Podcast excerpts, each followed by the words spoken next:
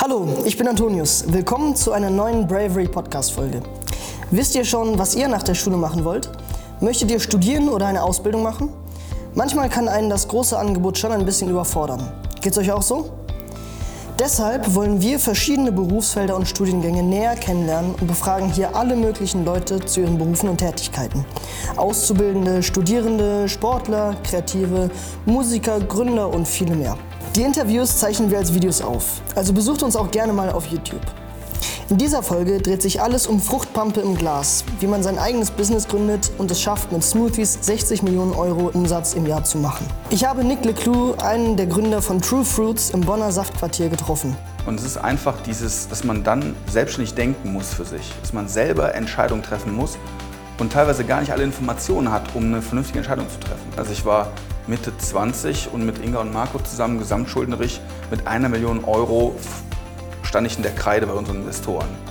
Ich hatte einfach andere Probleme als andere junge Menschen in meinem Alter. Ne? Und ja, ich habe mir überlegt, äh, wie wir die nächsten Flaschen verkaufen. True Fruits, das sind diese Smoothies in den Glasflaschen und den witzigen Sprüchen drauf. Nick hatte nie vor, selber ein Unternehmen zu gründen. Warum und wie er da so reingerutscht ist, erzählt er uns in dieser Folge.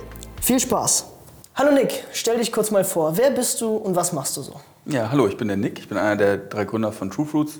Ich habe zusammen mit Inga und Marco 2006 die True Fruits GmbH gegründet. Und ja, wir machen Quetschobst in Glasflaschen. Du bist Co-Gründer, aber auch CMO bei True Fruits, also Chief Marketing Officer, also ja, Marketingchef. Du nennst dich aber auch selber Praktikant bei True Fruits. Warum machst du das? Ach so, ja, das ist in, in meiner E-Mail, äh, Eddie steht das drin, ne? Praktikant der Geschäftsführung. Ja, warum, warum mache ich das? Ähm, wir nehmen uns alle immer sehr ernst und äh, ich kann das eigentlich gar nicht richtig, was ich mache und äh, das ist äh, immer sehr, es hilft die eigene Demut äh, so ein bisschen im Auge zu behalten. Ihr seid die mit den, mit den witzigen Sprüchen auf den Glasflaschen zum Beispiel. Machst dir ruhig selbst, aber es ist halt geiler, wenn es dir einer macht. Hast du dir den ausgedacht? Und warum macht ihr das überhaupt? Also ob der von mir ist, weiß ich ehrlich gesagt nicht mehr. Würde ich auch der Fee meiner Kollegin zutrauen. ähm, warum machen wir das? Also du hast jetzt direkt so ein provokatives Beispiel gewählt. Äh, wir haben ja angefangen vor ja, 17 Jahren jetzt äh, mit so Flaschentexten hinten drauf, weil mhm.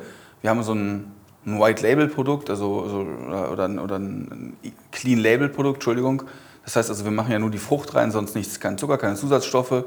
Und dann hast du ein relativ langweilig, also relativ wenig, auf was du Etikett draufschreiben musst.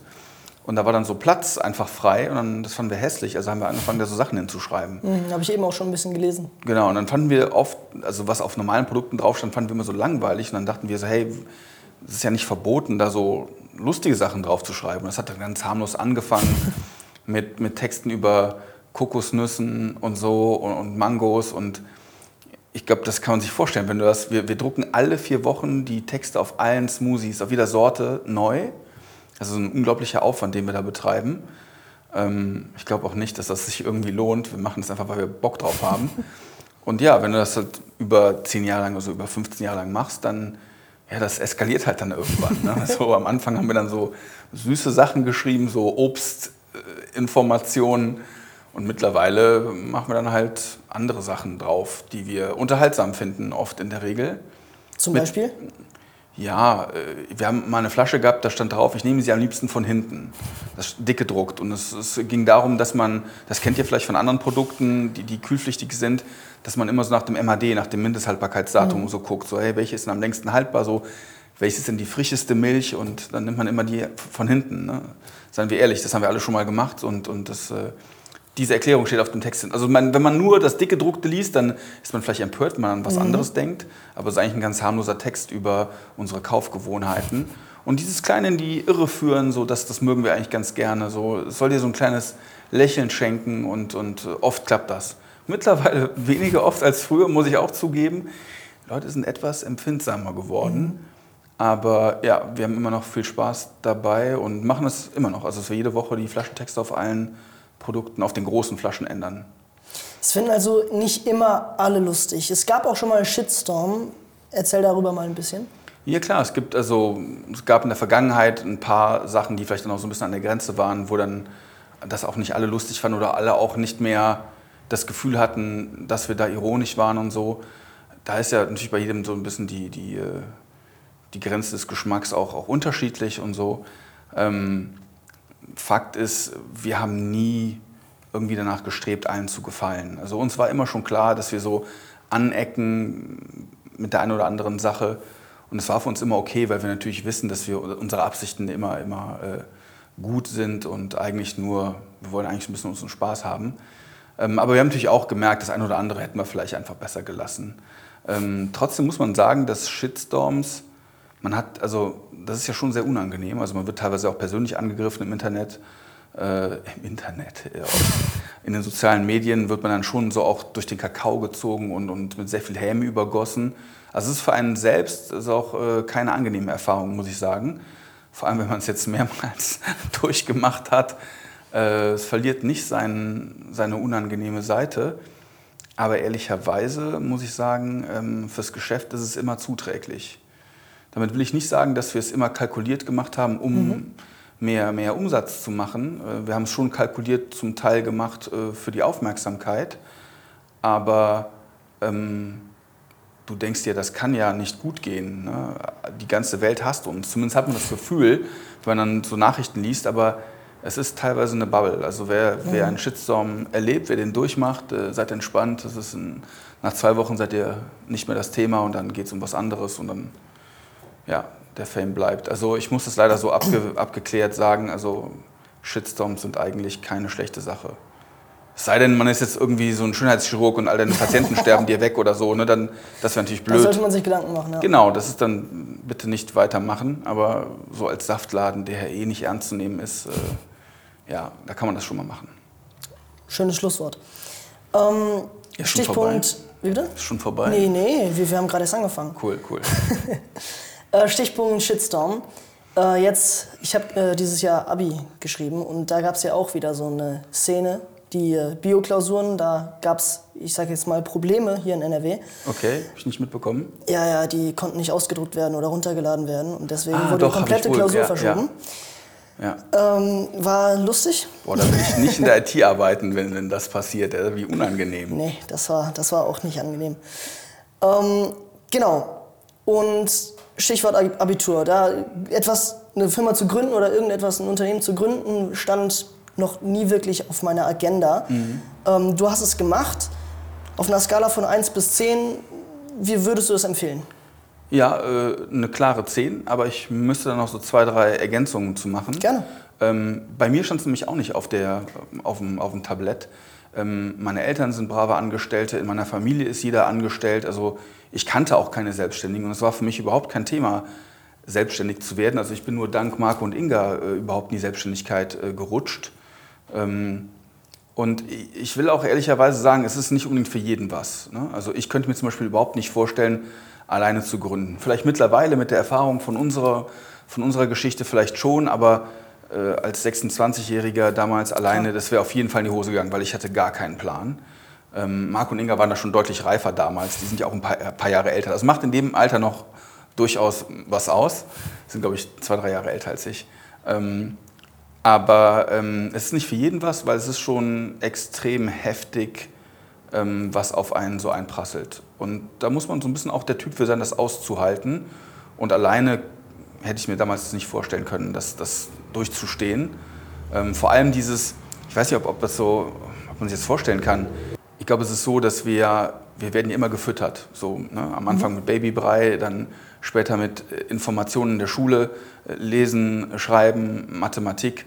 Ähm, und immer ist eigentlich jemand da, der vorne steht und dir Input gibt. Ja. Und, und ich glaube, das ist für alle Leute, die Abi machen oder die die Schule beenden, ähm, ist das immer so ein kleiner Schock, dass das vorbei ist. Da ist dann plötzlich niemand mehr, der dir sagt, wo es lang geht. Ne? Also man hat diese eingetrampelten Pfade dann nach der Schule, okay, Ausbildung, äh, Studieren eventuell oder Selbstständigkeit vielleicht. Ähm, aber der Weg ist halt am wenigsten ausgetrampelt. Ne? Also das, das machen die wenigsten und äh, und es ist einfach dieses, dass man dann selbstständig denken muss für sich, dass man selber Entscheidungen treffen muss und teilweise gar nicht alle Informationen hat, um eine vernünftige Entscheidung zu treffen. Also bei unserem Beispiel jetzt Smoothies, äh, wir wollten unbedingt Smoothies machen. Nimmt man jetzt eine Glasflasche, nimmt man eine Plastikflasche, nimmt man einen Tetrapack, nimmt man eine Dose, äh, wo kann man das abfüllen lassen, wer macht das für einen, wie stelle ich eine Ananas. Es gab ja Millionen Fragen und da ist halt niemand da, der dir hilft. Du bist einfach allein. Ne? Natürlich hatten wir viel Hilfe, haben uns auch, äh, waren nie verlegen, Leute um Hilfe zu bitten, Leute zu fragen, soll man auch machen. Aber das, diese, diese einsame Entscheidung zu treffen, ich glaube, das ist eine Sache, die, da bereitet dich halt nichts drauf vor. Und das ist anstrengend. Das ist extrem anstrengend und das ist, äh, das ist teilweise macht das auch ein bisschen einsam. Ne? Also ich war Mitte 20 und mit Inga und Marco zusammen gesamtschuldnerig mit einer Million Euro stand ich in der Kreide bei unseren Investoren. Ich hatte einfach andere Probleme als andere junge Menschen in meinem Alter. Ne? Die sind dann nach Australien, Work and Travel, ja, voll geil, ja, surfen und ja, ich habe mir überlegt, äh, wie wir die nächsten Flaschen verkaufen. Ne? Also deshalb das, ist, das macht schon einsam. Ich meine, man muss nicht immer direkt so Vollgas starten wie wir, man kann ja auch vernünftiger das Ganze beginnen. Wir sind ja wirklich kopfüber reingesprungen und es ist Gott sei Dank gut gegangen. Aber ganz oft geht es ja auch nicht gut und ähm, das muss man auch sagen, ehrlicherweise, ich glaube, ich weiß gar nicht, wie viel, ein Prozent oder so aller Gründungen äh, sind nach zehn Jahren immer noch da. Das ist natürlich eine beschissene Quote. Mhm. Also wenn das eine OP wäre, würde die keiner machen, sage sag ich mal so. Ne? Insofern, das sollte man sich schon genau überlegen, aber ehrlicherweise gibt es für manche Menschen auch gar keine andere Möglichkeit. Wenn du merkst, du bist halt immer der Klassenclown, du eckst überall an, du hast ein Problem mit Autoritäten, dann wirst du besser selbstständig, weil dann ist das vielleicht der einzige Weg, wo du dich entfalten kannst, ohne dass du deinem Chef auf den Sack gehst oder dass du direkt äh, gefeuert wirst nach zwei Wochen. Insofern, also ja, also man kann es nicht uneingeschränkt empfehlen, aber für mich eine 10 von 10, weil es ist für mich auch so eine Art fantastisches Abenteuer gewesen ich meine, ich, hab, ich hatte Haare, als ich gestartet habe. Ne? Ich habe dann ein paar Federn gelassen. Ist jetzt nicht so, dass, äh, dass das spurlos an mir vorbeigegangen wäre. Aber ich würde es immer wieder machen. Ein, ich finde es ein außergewöhnliches Geschenk, selbstbestimmt arbeiten zu dürfen. Die Sachen mit den Flaschentexten, diese, dass du einfach, wir haben entschieden, wir ändern die Flaschentexte alle vier Wochen, wir schreiben da bescheuerte Sachen drauf. Das ist einfach, es macht so viel Spaß, es ist, so, es ist großartig. Ähm, klar, manche Leute nervt es, viele Leute mich freuen nicht. sich auch. Das freut mich. Also das kannst du halt nicht, wenn du irgendwo angestellt bist. Ne? Da entscheidet halt jemand anderes. Und ehrlicherweise arbeitet man als Angestellter natürlich immer, damit der Chef halt nach Malle fliegt oder sich eine Yacht auf Malle kauft. Ist ja hier nicht anders. Ähm, und ähm, solange der Deal auch für alle fair ist, ist es auch cool. Aber man arbeitet halt als Angestellter für die Träume anderer. Und das ist äh, dann ein fairer Deal, wenn, wenn man sagt, ey, ich will nicht den Stress, ich will meine Miete zahlen, ich will ein gutes Auskommen haben. Und, und äh, das ist auch ein Weg, den man gehen kann. Ich will den gar nicht geringer schätzen, aber wenn du halt eigene Träume hast, dann solltest du die halt versuchen zu verfolgen. Und wir haben ja auch, Gott sei Dank, mittlerweile Möglichkeiten, dass das durch Internet, also vor allem, ich finde, ja, Vertrieb ist halt immer das Bottleneck für, für jede Idee. Marketing, bla bla bla, Produkt Produkt hat man immer im Herzen, das, das kriegt man immer auf die Kette irgendwie. Aber Vertrieb ist eine echte Bitch. Vertrieb ist schwierig, ja. Und, und äh, mittlerweile kann man durch, durch Crowdfunding-Kampagnen oder durch, ja, man kann sehr einfach mit sehr wenig Wissen einen Online-Shop bauen. Und also einen gewissen kleineren Vertrieb kann man einfach mittlerweile super einfach äh, hinkriegen. Ne? Und das heißt also, ich glaube, es ist schon einfacher geworden, sich selbstständig zu machen mit einer Idee. Kannst du noch mal vielleicht äh, schnell kurz so Pro- und Kontra-Argumente ähm, zum Thema eigenes Unternehmen gründen aufstellen? Pro Freiheit, ja, also dass du einfach tun lassen kannst innerhalb gewisser Grenzen, ähm, was du willst. Das ist eigentlich fast schon das einzige Argument, das man nennen muss. Klar, eventuell bei Erfolg äh, äh, großen, unermesslichen äh, Reichtum, das ist auch mhm. manchmal cool, füllt aber die innere Lehre auch nicht. Also es kann höchstens äh, erkennt man dann auch erst immer zu spät, klar. Mhm. Nachteilig, hohes Risiko. Wobei, ja, ich sag mal so, in der Regel, ja, es kann was schief gehen, ne? aber in der Regel ist man halt dann so, so viel schlauer durch die Erfahrung. Ich, ich weiß nicht mal, ob ich meinen Kindern, ich habe selber jetzt drei Kinder, und ich weiß die ganzen Risiken des Gründs, ich weiß nicht, ob ich ihnen abraten würde. Ich glaube, ich würde sie auf, ich würde sie machen lassen und dann, wenn sie auf die Nase fallen, dann haben sie halt trotzdem irgendwie viel mhm. gelernt. Und es ist immer so ein bisschen die Frage, was ist das Schlimmste, was passieren kann? Ja, dass du mal zu Mama und Papa ziehen musst für, für zwölf Monate. Das finden die schlimmer als du. Ja, glaube ich auch. Ne? Aber gut, ne? für manche Leute ist es ja nicht ganz so einfach, wie ich es gerade darstelle. Das, da muss man sich dann schon genauer überlegen. Aber vom Prinzip her spricht eigentlich mehr dafür tatsächlich in meinen Augen. Es ist auch sehr viel Verantwortung, ne? vor allem so schnell viel Verantwortung, die man Ja. dann auch irgendwie hat. Ne? Ja, hattest du nach der Schule eigentlich einen anderen Plan? Also natürlich hattest du wahrscheinlich einen Plan. Was war das denn eigentlich? Ja, ja, ich hatte, ich hatte meine Idealvorstellung und die kommt mir heute mit Erlaub etwas äh, äh, albern vor. Ich wollte Marketingmanager bei der Telekom werden. Ah ja. Jetzt ist die Telekom ein tolles Unternehmen. Ich habe auch viele Freunde, die noch da arbeiten und die sehr zufrieden sind und da arbeiten.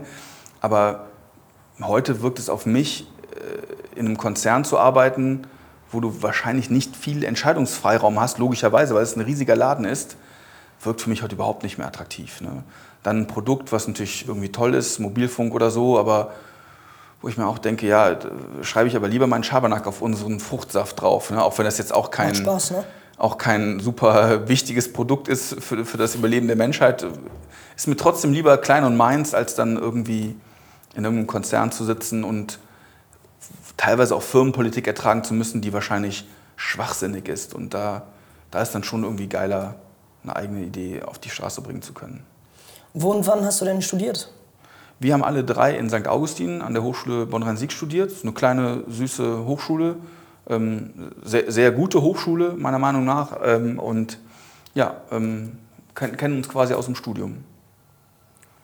Aber ich habe also ehrlicherweise, ich habe BWL studiert, also wir haben alle drei BWL studiert, weil ich nicht wusste, was ich machen soll. Also Machen viele ein bisschen, ne? ja, also ich glaube, BWL ist so ein bisschen aus Verlegenheit, bei mir zumindest, bei Ingo und Marco weiß ich gar nicht, aber bei mir aus Verlegenheit gewesen, weil ich dachte, ich weiß noch gar nicht, was ich möchte, aber damit kann, also die Wirtschaft ist relativ groß, ne? äh, da findest du irgendeinen Platz für dich und Gott sei Dank haben die beiden mich dann in ihr Projekt gezogen. Ähm, ich weiß gar nicht, ob ich so gut funktioniert hätte als Marketingmanager bei Telekom. Wahrscheinlich, meine Noten wären gar nicht gut genug gewesen, dass ich zum Bewerbungsgespräch eingeladen worden wäre. Du meintest ja, die zwei anderen wären ein bisschen älter als du. Was meinst du? Unwesentlich, Du unwesentlich. ja. Ja, aber immerhin älter. Denkst du, man braucht, um etwas zu gründen, Lebenserfahrung oder sollte man sich eher, wenn man jung ist, da reinstürzen? Oder? Ja, wir haben uns wirklich reingestürzt. Ähm, aber nee, meine Aussage bezog sich eher darauf, dass die beiden auf jeden Fall reifer waren als ich. Ja, äh, so. die, hatten, die hatten schon alleine gelebt, die hatten beide eine Ausbildung gemacht in einem Unternehmen. Ich war ja, ne, ich bin Abi, habe studiert und deshalb waren wir gleichzeitig, weil die vorher beide eine Ausbildung gemacht hatten. Also die hatten auf jeden Fall schon mehr Lebenserfahrung als ich. Mhm. Ähm, ich glaube, beides stimmt wahrscheinlich. Es ist hilfreicher, wenn du mehr Erfahrung hast, aber wenn du zu viel Erfahrung hast, dann bist du auch wahrscheinlich ängstlicher, weil du einfach weißt, wie oft sowas in die Hose geht, dann machst du es einfach nicht. Na, also wenn du Kinder hast, ich kann mir nicht vorstellen, dieses hohe Risiko, das wir damals gegangen sind, jetzt mit drei Kindern und, und äh, ich würde, wer, würde ganz am Anfang stehen, das würde ich mich wahrscheinlich vernünftigerweise nicht mehr trauen. Ne? Also deshalb, wenn du jung bist, also nach dem Abi, nach dem Studium, ist es schon vermutlich ein ganz passabler Zeitpunkt. Pass auf, jeder Zeitpunkt ist schlecht. Ja? Ne, Muss man einfach so sagen. Aber es gibt auch einfach keinen perfekten Zeitpunkt. Deshalb man, wenn man es in sich spürt, wenn man, wenn man merkt, ich, ich möchte diese Idee einfach ins, ans Leben bringen, dann musst du es tun, fertig. Und klar, wäre natürlich geiler, wenn du schon Lebenserfahrung von einem 60-Jährigen hast, aber hast du nicht. Also, und so lange warten, dann macht es dein Nachbar und dann, das ist richtig hart, glaube ich. Wenn man sich dann vorwerfen muss, boah, ich hätte es eigentlich nur machen müssen, ich war einfach zu ängstlich. Weil es, äh, es ist auch logisch, dass es äh, ängstigend ist, weil es ist einfach, ja, es ist gewaltig, was auch ähm, dazu kommt. Ne? Du investierst ja viel, ne? vor allem Zeit. Man investiert super viel Zeit, äh, vermutlich sein ganzes angespartes Geld äh, und ja, das ist, glaube ich, so ein deutsches Ding. Wenn es dann nicht klappt, dann ist man halt auch irgendwie der Arsch manchmal. Ähm, ich glaube, es ändert sich gerade ein bisschen. Ich glaube, das ist ganz gut, dass sich das ändert, dass, dass man also ein- eine Kultur des Scheiterns irgendwie so ein bisschen um, umdeutet und dass es eher, ja, dass es so ein bisschen sportlicher genommen wird, wenn auch mal was nicht klappt. Ähm, ja. Das sollte auch eigentlich so sein. Ja, ja, ich meine, scheiße, seine Träume zu verfolgen sollte immer eigentlich äh, anerkannt werden. So. Auf jeden Fall. So, wo wir gerade bei Zeit sind, ne? Wie, was für Arbeitszeiten hattet ihr drei denn ganz am Anfang? Und das war schon viel, du arbeitest halt die ganze Zeit irgendwie dran. Und ich sag mal, selbst wenn man vielleicht einen normalen Tag hat, acht Stunden, wenn du halt abends im Bett liegst, denkst du halt trotzdem an nichts anderes. Ne? Und das ist, glaube ich, schon anstrengend, dass man so dauernd Weil es ist plötzlich nicht das Problem deiner Arbeit, sondern es ist dein Problem, hm. wenn man sich selbstständig macht. Und das ist schon, das fand ich ehrlicherweise am Anfang ziemlich anstrengend. Ja, das man, nimmst du mit, ne? Das nimmst du mit. Das nimmst du mit, weil, weil es einfach dich, dich betrifft, ganz konkret. Ich, meine, ich kenne Leute, die angestellt sind und nehmen Arbeitsprobleme mit nach Hause. Ne? Aber es ist nochmal ein anderes Level, wenn es einfach dein Baby ist, dein Business ist und dann, dann kannst du, und manchmal schafft man es auch nicht, äh, äh, dann einfach auch da so einen Schlussstrich zu ziehen, zu sagen, ja, pass auf, da kümmere ich mich morgen drum, sondern quält sich halt dann die ganze Zeit beim Einschlafen, stellst erst um 4 Uhr ein, wachst morgens auf wie ein Zombie und natürlich ist der Tag danach dann auch komplett scheiße. So, dass, ähm, Klar. Ja. Aber wir haben ja auch eine relativ große Kugel gedreht, von, direkt von Anfang an. Muss man ja nicht zwangsläufig. Man kann das ja auch kleiner starten, dann, dann hat man vielleicht nicht mehr so die, dann, dann dauert es vielleicht nicht so lange. Das will ich gar nicht sagen. Wie meinst du das denn? Was ist denn der Unterschied zu einer kleineren Gründung? Denn? Naja gut, wir, wir haben tatsächlich, wir haben uns 300.000 Euro geliehen ähm, mhm. ne, über, über Startgeld. Also es ist so eine Finanzierung von der KfW Bank gewesen und, und private Investorengelder weil Inge hatte den Businessplan als äh, Diplomarbeit geschrieben und wir wussten, wir brauchen mindestens mal, also zum Bootstrappen, ne, also Bootstrappen heißt zum, zum, wenn man das wirklich, kein großes Marketing, kein großes Büro, sondern einfach alles ganz simpel gehalten, alles nur das Notwendigste finanziert, waren 300.000 Euro. Das ist schon eine ziemlich verrückte Idee. Ja, also du kannst heute mit 50.000 Euro vermutlich, du brauchst ja 25.000 Euro, um die GmbH zu gründen, mhm. sage ich mal. Und wenn du dann noch so ein bisschen Knete hast, um andere Dinge zu machen, ähm, dann reicht das vielleicht bei der einen oder anderen Geschäftsidee. Ne? Also, weiß ich nicht. Nicht, wenn du einen Smoothie in den deutschen Einzelhandel bringen willst, dann reicht es halt nicht. Aber ja, das war schon eine relativ, relativ große Gründung. Ne? Es gibt auch Leute, die gründen direkt mit 5 Millionen Euro. Das, ne? Mittlerweile ist da ja einiges möglich. Aber zu unserer Zeit war das schon eine der größeren Gründungen. Okay, ja, also das ist, das aus ist ein einem Kaliber, ne? studentischen ne? Bereich, sage ich mal. Ja, vor allem ne? das, ne? das ist schon ordentlich. Ich und glaub, auch Risiko, ne? Ja, ich glaube, diese Unverfrorenheit und auch ein bisschen dieser Größenwahn, der uns damals geritten hat, ist aber auch, glaube ich, der, der uns dann erfolgreich gemacht hat. Also ich glaube, dieser derselbe Geist, der so ein bisschen wahnsinnig ist, der, der ist aber auch der, der dich, der dich dann vielleicht so treibt auf der Welle, dass du es halt dann irgendwann wirklich hinkriegst. Also das ist auch so eine Sache, ne? Erfolg. Also wenn ich jetzt so rumfrage bei mir in meinem Alter, ja, was möchtest du mal machen? viele sagen, ja, weiß ich noch nicht, Hauptsache ich bin erfolgreich. Wann ist man erfolgreich? Wie definierst du Erfolg? Genau, wir müssen erstmal Erfolg definieren. Das ist äh, Gott sei Dank ja für jeden Menschen was anderes. Ne? Also andere, manche sind erfolgreich, wenn sie einen alten Bauernhof in der Eifel besitzen und äh, jeden Morgen zum Sonnenaufgang aufstehen können und zum Sonnenuntergang mit einer Tasse Tee da sitzen können. Halte ich übrigens auch für, fände ich auch ziemlich erfolgreich. Äh, und vielleicht dann noch einen Hund streicheln können dabei oder so. Ne? Das klingt auch ziemlich cool für mich, muss ich sagen. Ähm, ich glaube, wenn, wenn du eine tolle Familie hast, ist das auch ein sehr, sehr großer Erfolg. Ähm, natürlich in unserer Welt wird viel immer äh, geldmäßig bewertet. Ne? Hast du viel Geld auf dem Konto, macht dein Unternehmen viel Geld, fährst du ein dickes Auto. Ähm, das sind natürlich so die offensichtlichsten Erfolgsmerkmale. Ne? Aber ich glaube, wenn man, vielleicht ist es auch unfair, weil das muss man vielleicht einfach mal gemacht haben um zu erkennen, dass aber dann trotzdem nicht das endgültige Merkmal des Erfolgs ist, sondern dann vielleicht auch deine innere Zufriedenheit, deine innere Ruhe vielleicht. Ne, und die kannst du dir halt nicht kaufen. Die ist, die ist äh, nicht außerhalb von dir selbst zu finden. Ich weiß, das klingt jetzt ein bisschen esoterisch, aber ich kann es nicht besser ja, ausdrücken. Muss dann so sein. Ne? Also, ihr habt es ja geschafft muss man so sagen. Ja, kann Ihr man habt schon jetzt sagen, einen ja. Marktanteil von 70 Prozent. Ist ja, das richtig? Im, Im, deutschen Smoothie-Markt, der ja nicht riesengroß ist, aber es sind immerhin, wir hatten es am Anfang schon mal ja, äh, ein paar Millionen Euro und ähm, ja, wir verdienen ganz gut Geld. Und Ungefähr 60 Millionen Euro Umsatz letztes Jahr, mhm. wenn das so richtig ist. Ja, genau. Ist, ist was. Schon okay mit Fruchtpampe in Gläsern, ne? ja, nicht schlecht. Ist nicht schlecht, ne? Ja, ich bin auch, finde es auch ziemlich cool. Das war auch ein langer Weg. Ihr habt 2006 ähm, das Unternehmen gegründet. Mhm. Kannst du vielleicht ein bisschen zusammenfassen, wenn das geht, was so die Hauptschritte waren? Ja, also es gab eigentlich, also von der Gründung oder? Ja, ja von gab, ganz Anfang an. Es gab eigentlich so drei Hauptschritte, die wir vor der Gründung oder mit der Gründung erledigt haben. Also, oder vor der Gründung eigentlich. Wir, wir mussten ähm, einen Prototypen irgendwie hinbekommen. Mhm. Ja, wir, also ein Produkt brauchten wir in allererster Linie. Ähm, das haben wir innerhalb unseres Studiums quasi als, als Studentenprojekt entwickelt. Also bin ich mit, mit Marco und Inga dann immer ins Labor gefahren und dann haben wir, wir haben Leute um Fruchtpürees angebettelt, haben, haben die dann so äh, zusammengemixt und oft schmeckt es halt scheiße und dann irgendwann schmeckt halt mal was gut. Also wirklich so ganz blöd, wie man sich das vorstellt. Also wirklich eine, am Anfang mit Omas Mixer und später dann äh, im, mit Laborutensilien äh, in, in der FH, in der Hochschule. Und ähm, also das haben wir innerhalb dieses Praxisprojekts erledigt. Ähm, dann brauchten wir halt Geld. Also wir, wir sind alle drei mittellose Studenten gewesen. Wir haben keine reichen Eltern. Ähm, ganz im Gegenteil. Und, und das heißt, wir, wir, kannten auch keine reichen Leute. Also es war auch so ein Ding, äh, wenn du reich bist, kennst du auch andere reiche Leute. Mhm. Das ist irgendwie ganz komisch, aber wenn du arm bist, kennst du auch keine. und äh, also zumindest war, war das mein Eindruck. Ähm, und ähm, das dritte, der dritte Punkt war, ähm, ja, dass wir Kunden brauchten, weil wir hatten uns ja bei dem Produkt ganz klar für eine Glasflasche entschieden und hatten dann sogar jemanden gefunden, der uns eine Glasflasche verkauft oder eine eigene Glasflasche macht und der erwähnte dann so beiläufig, ja, ihr müsst aber naja, so eine Tagesproduktion abnehmen. Und ich weiß noch, wie wir gedacht haben, so, yo, kein Problem, Digga, eine Tagesproduktion, wie viel kann das sein? Und dann sagte der, ja, zwischen 800 und 1,5 Millionen.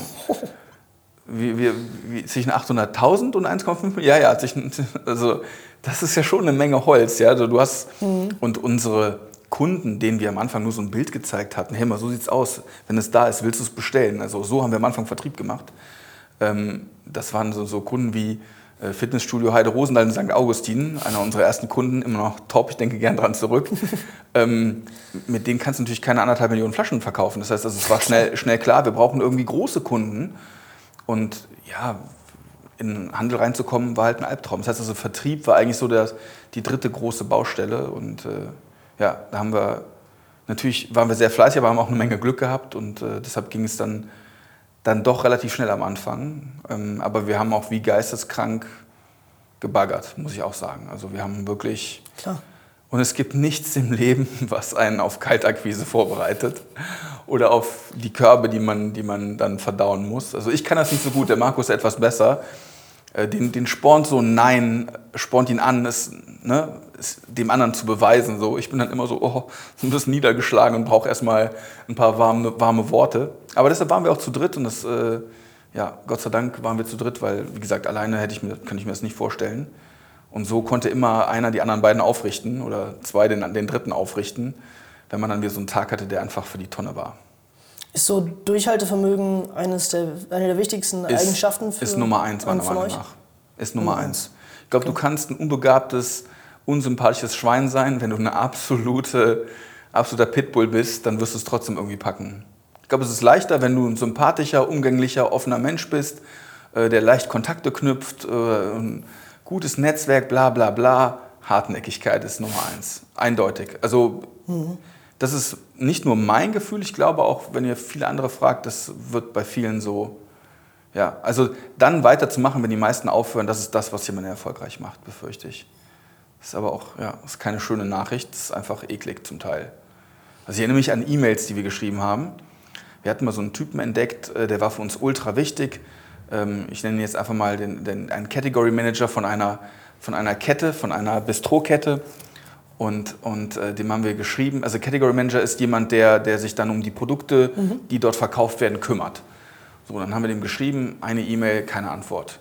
Haben wir ihm noch eine E-Mail schon am nächsten Tag. Sehr geehrter Herr W., bestimmt haben Sie unsere erste E-Mail übersehen. Natürlich hat er nicht über, er hat einfach keinen Bock zu antworten, weil er jeden Tag solche E-Mails bekommt. Mhm. Ne? Dann, wir haben ihm fünf E-Mails geschrieben. Und auf, die fünfte, auf fünf Tage verteilt? Auf fünf Tage verteilt. Die erste ist kein Problem, wobei die auch schon, ne, hast du schon Herzklopfen. Die zweite, die ist schon so ein bisschen, da fühlt man sich so ein bisschen linkig. Ja? Mhm. Die dritte ist unangenehm, die vierte ist widerlich und die fünfte ist halt würdelos. Mhm. Also es wird immer schlimmer. Ähm, und wir haben immer versucht, wir sind immer versucht, höflich zu bleiben bei jeder E-Mail. Wirst ja auch, bist ja auch genervt, du bist ja auch frustriert so und musst natürlich versuchen, wenig davon einfließen zu lassen in deine E-Mail, mhm. damit die nicht ankommen wie so, warum antwortest du nicht, du verfickter Idiot? Das, äh, bringt einen ja nirgendwo hin, aber äh, gefühlt hast du es natürlich schon. Ja, ja ähm, dann schreib mir doch einfach, dass du keinen Bock hast, du Arschgeige.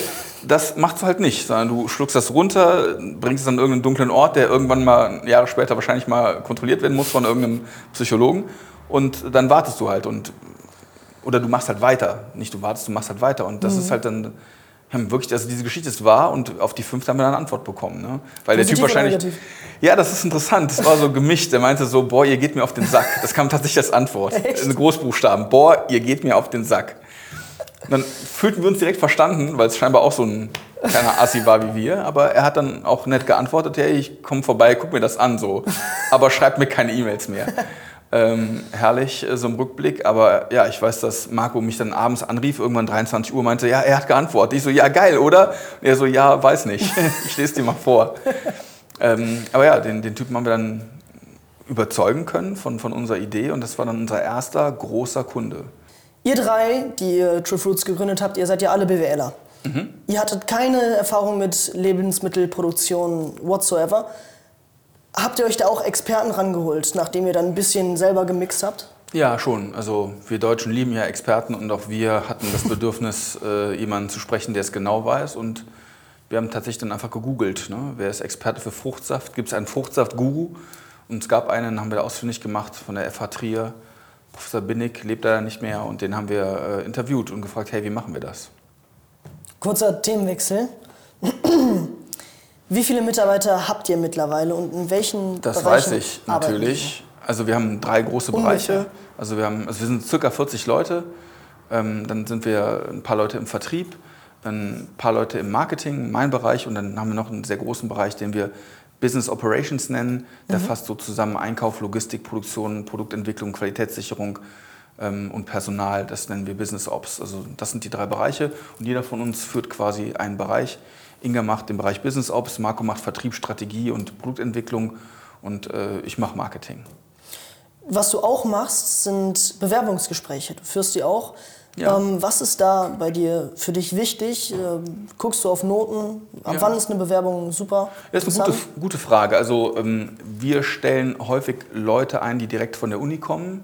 Tatsächlich äh, stellen wir nicht so gerne Leute ein, die schon mal zehn Jahre irgendwo gearbeitet haben, weil die dann so ein bisschen ähm, ja, erstens sind sie viel teurer, zweitens sind sie super versaut.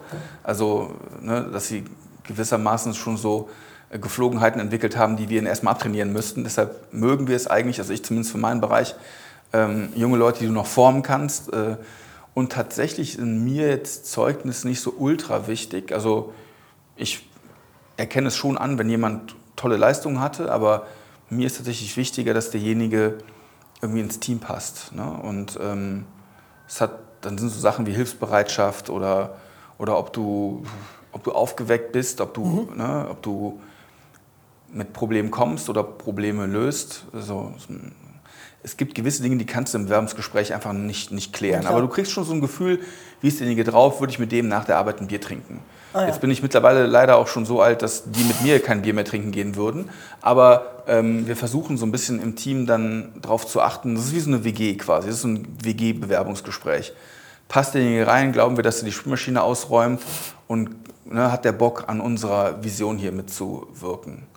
Und wenn das stimmt, ist mir das wichtiger, ob derjenige an irgendeiner tollen Uni war oder wen er kennt oder sowas. Also, und da, damit fahren wir eigentlich ganz gut. Also wir, wir glauben an die Bedeutung von, von Spirit, also von, mhm. von Teamzusammenhalt. Und deshalb musst du schon darauf achten, wen du dir reinholst. Ne? Du kannst dir so absolute äh, Performance-Tiere holen, aber die sind dann Arschlöcher und keiner mag sie und keiner will mit ihnen zusammenarbeiten, weil sie nur Ellenbogen rausholen die sind vielleicht erfolgreich in einem großen Konzern, aber dann hier vielleicht nicht. Deshalb, also wir haben dann schon sehr spezifische Ansprüche, glaube ich, an die, an die Leute, die kommen. Genau, helfen dir und deinen Mitarbeitern auch Tools wie ChatGPT oder andere KI-Dinger? Ja, also ChatGPT haben wir, äh, nutzen wir auf jeden Fall regelmäßig.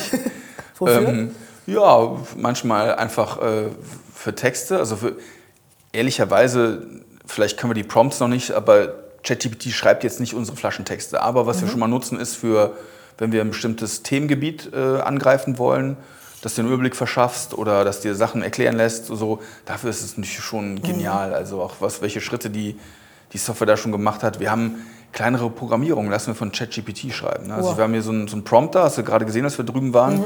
Da, da kommen so Umsatzzahlen oder so drauf und das konnten wir ganz lange nicht, äh, konnten wir die API nicht benutzen. Verzeihung, und jetzt mittlerweile haben wir einfach, haben wir ChatGPT gesagt, was wir brauchen und jetzt läuft's.